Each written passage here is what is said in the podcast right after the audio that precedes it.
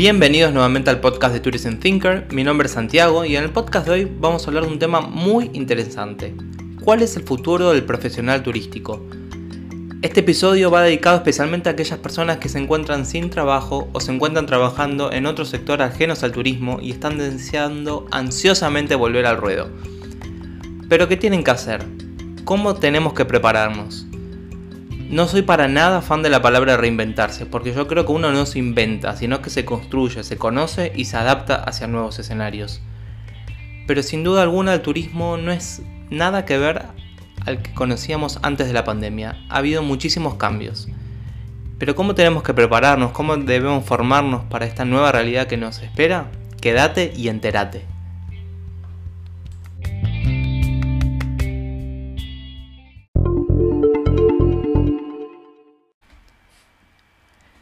Muchas gracias por elegirme y quedarte estos próximos minutos para hablar de turismo, que como siempre digo son las cosas que más me gusta hacer.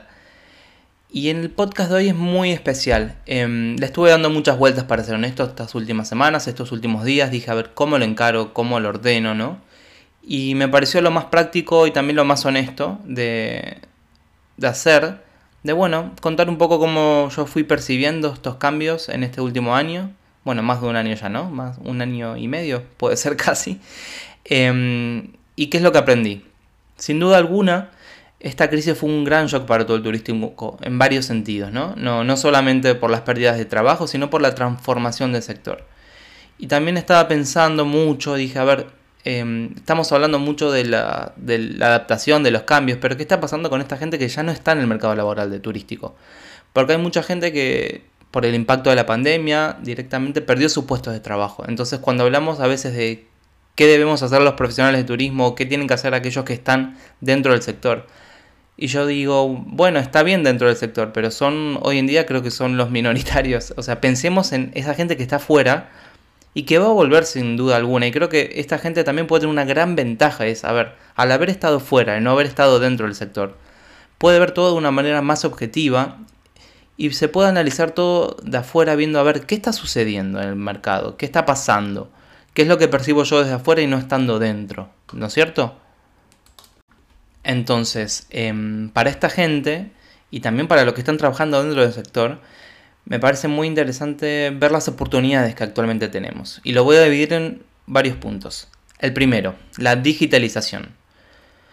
Ya sé que es un tema que estamos hablando todos los días, pero la digitalización sabemos que antes por ahí en el turismo no era de los puntos más fuertes, y en esto hay que hacer un mea culpa y ser honesto.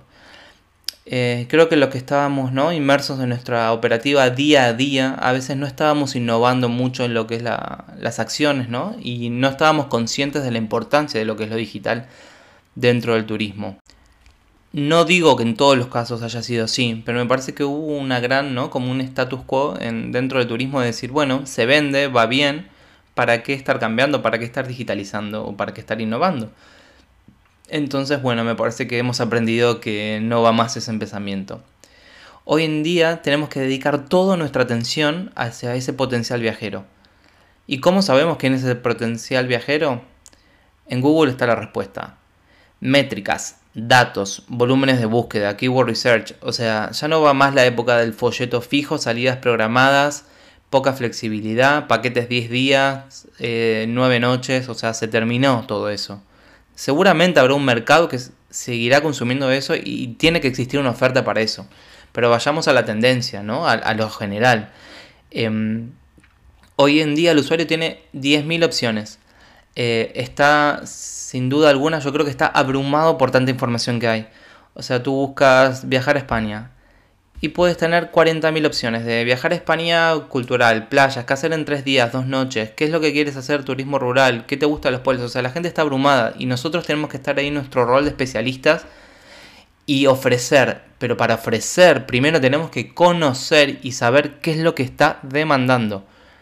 A ver, no tenemos que ser especialistas de un día para otro en marketing digital. Hay profesionales que se dedican a eso y son muy buenos en eso, pero sí es obligatorio que tener una idea, unas nociones básicas de lo que estamos hablando. Como nuestra carrera, por ejemplo, estudiamos legislación turística y no somos abogados, pero es porque tenemos que saber el marco regulatorio en el cual se enmarca nuestra actividad, también tenemos que hacer con los conceptos de métricas. Entiendo, no puedes hacer un máster o los cursos son muy caros. Estuve ahí, no te preocupes. Anda a una plataforma de Google, actívate y vas a hacer un montón de cursos que te van a dar una idea general de lo que es el marketing. Recomiendo estos cursos. Son muy buenos, están preparados por el, digamos, el líder número uno de lo que es la materia de marketing digital. Te vas a introducir, es para gente que está de cero y son muy prácticos. Un dato que me pareció muy interesante de Google es que afirma que el 52% de los hoteleros españoles necesitan mucha más información de sus potenciales viajeros. A nivel nacional, el 30% de los hoteleros españoles no saben por dónde empezar para hacer una publicidad de marketing digital. Y casi el 20% tiene la sensación de que no lo está haciendo bien. Aquí es cuando la tecnología nos tiene que dar esos datos, esas señales de consumo que nos van a permitir comprender mejor cuáles son las tendencias del mercado de turismo y poder satisfacer esas demandas y los intereses del viajero.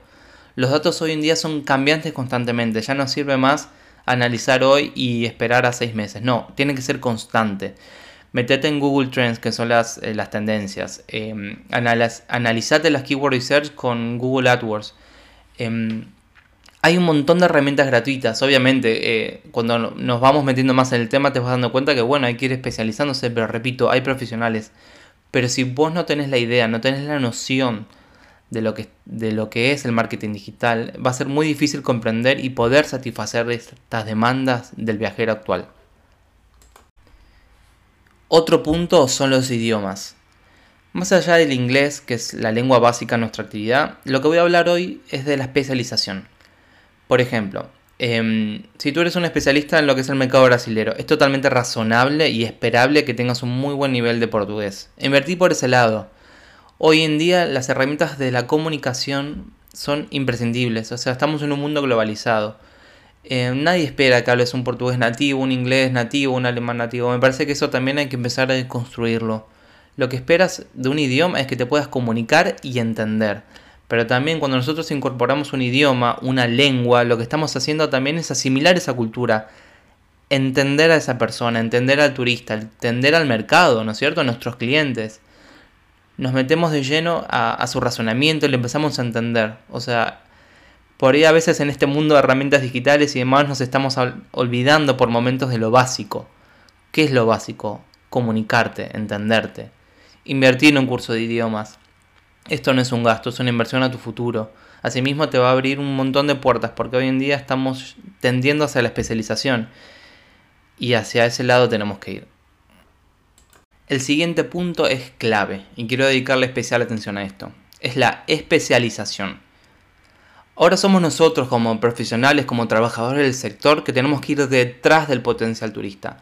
Ya el viajero no va a aceptar más con la cabeza gacha de lo que nosotros le ofrezcamos. O sea, el folleto no va más, el programa fijo no va más. Entonces nosotros tenemos que estar analizándolo constantemente y viendo qué está necesitando para satisfacer esa demanda.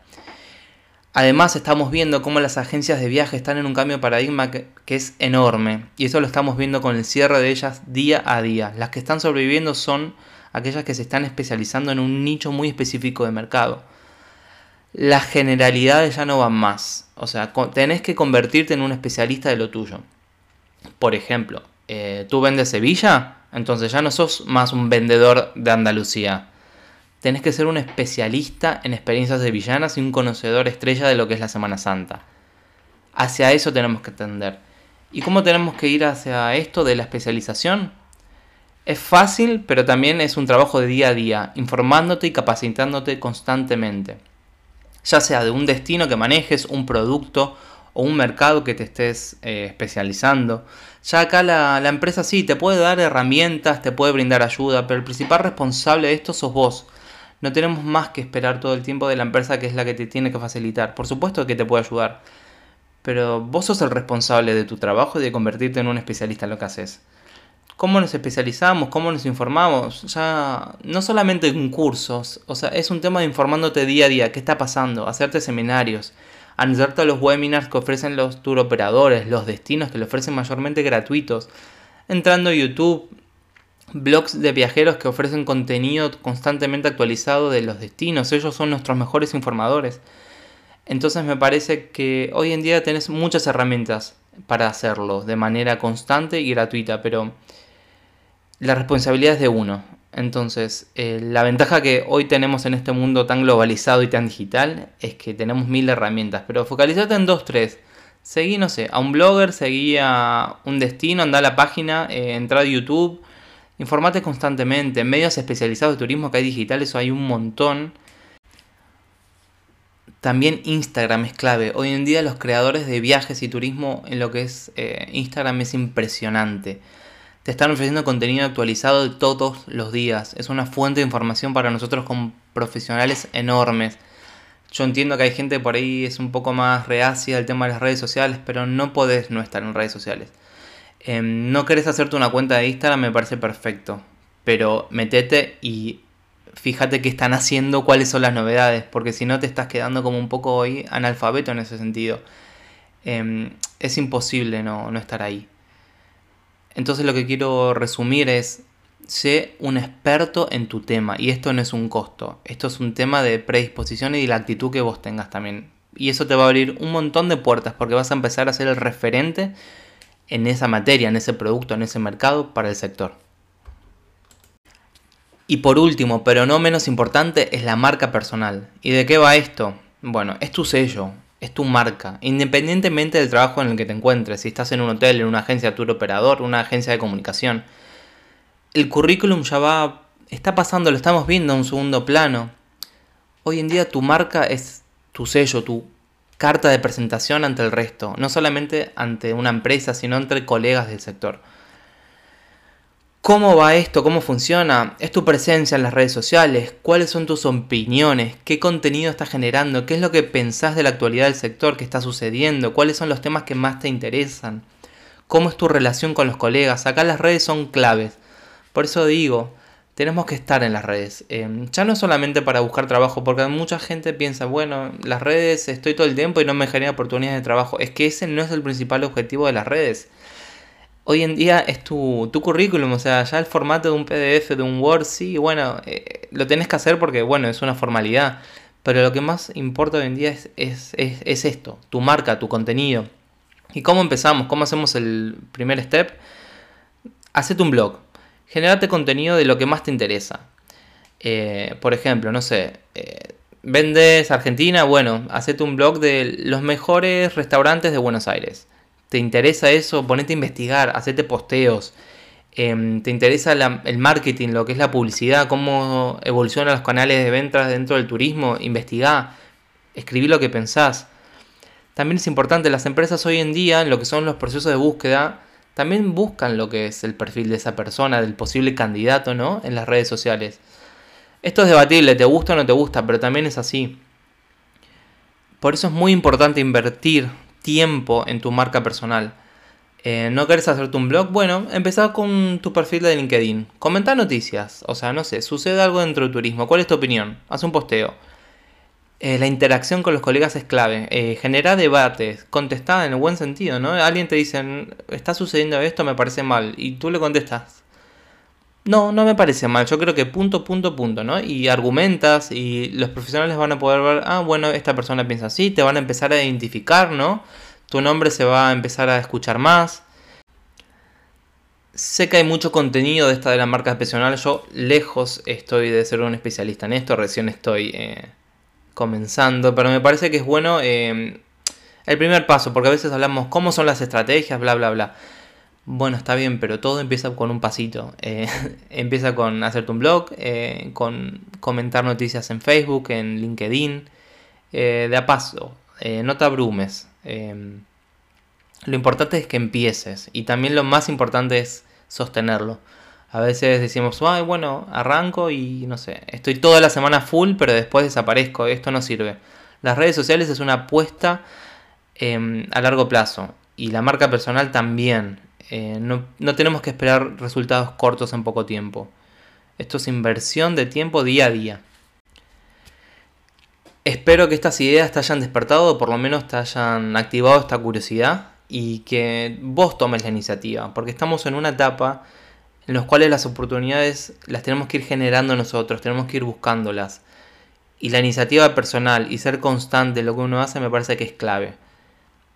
Y la digitalización y la especialización es hacia dónde tenemos que ir.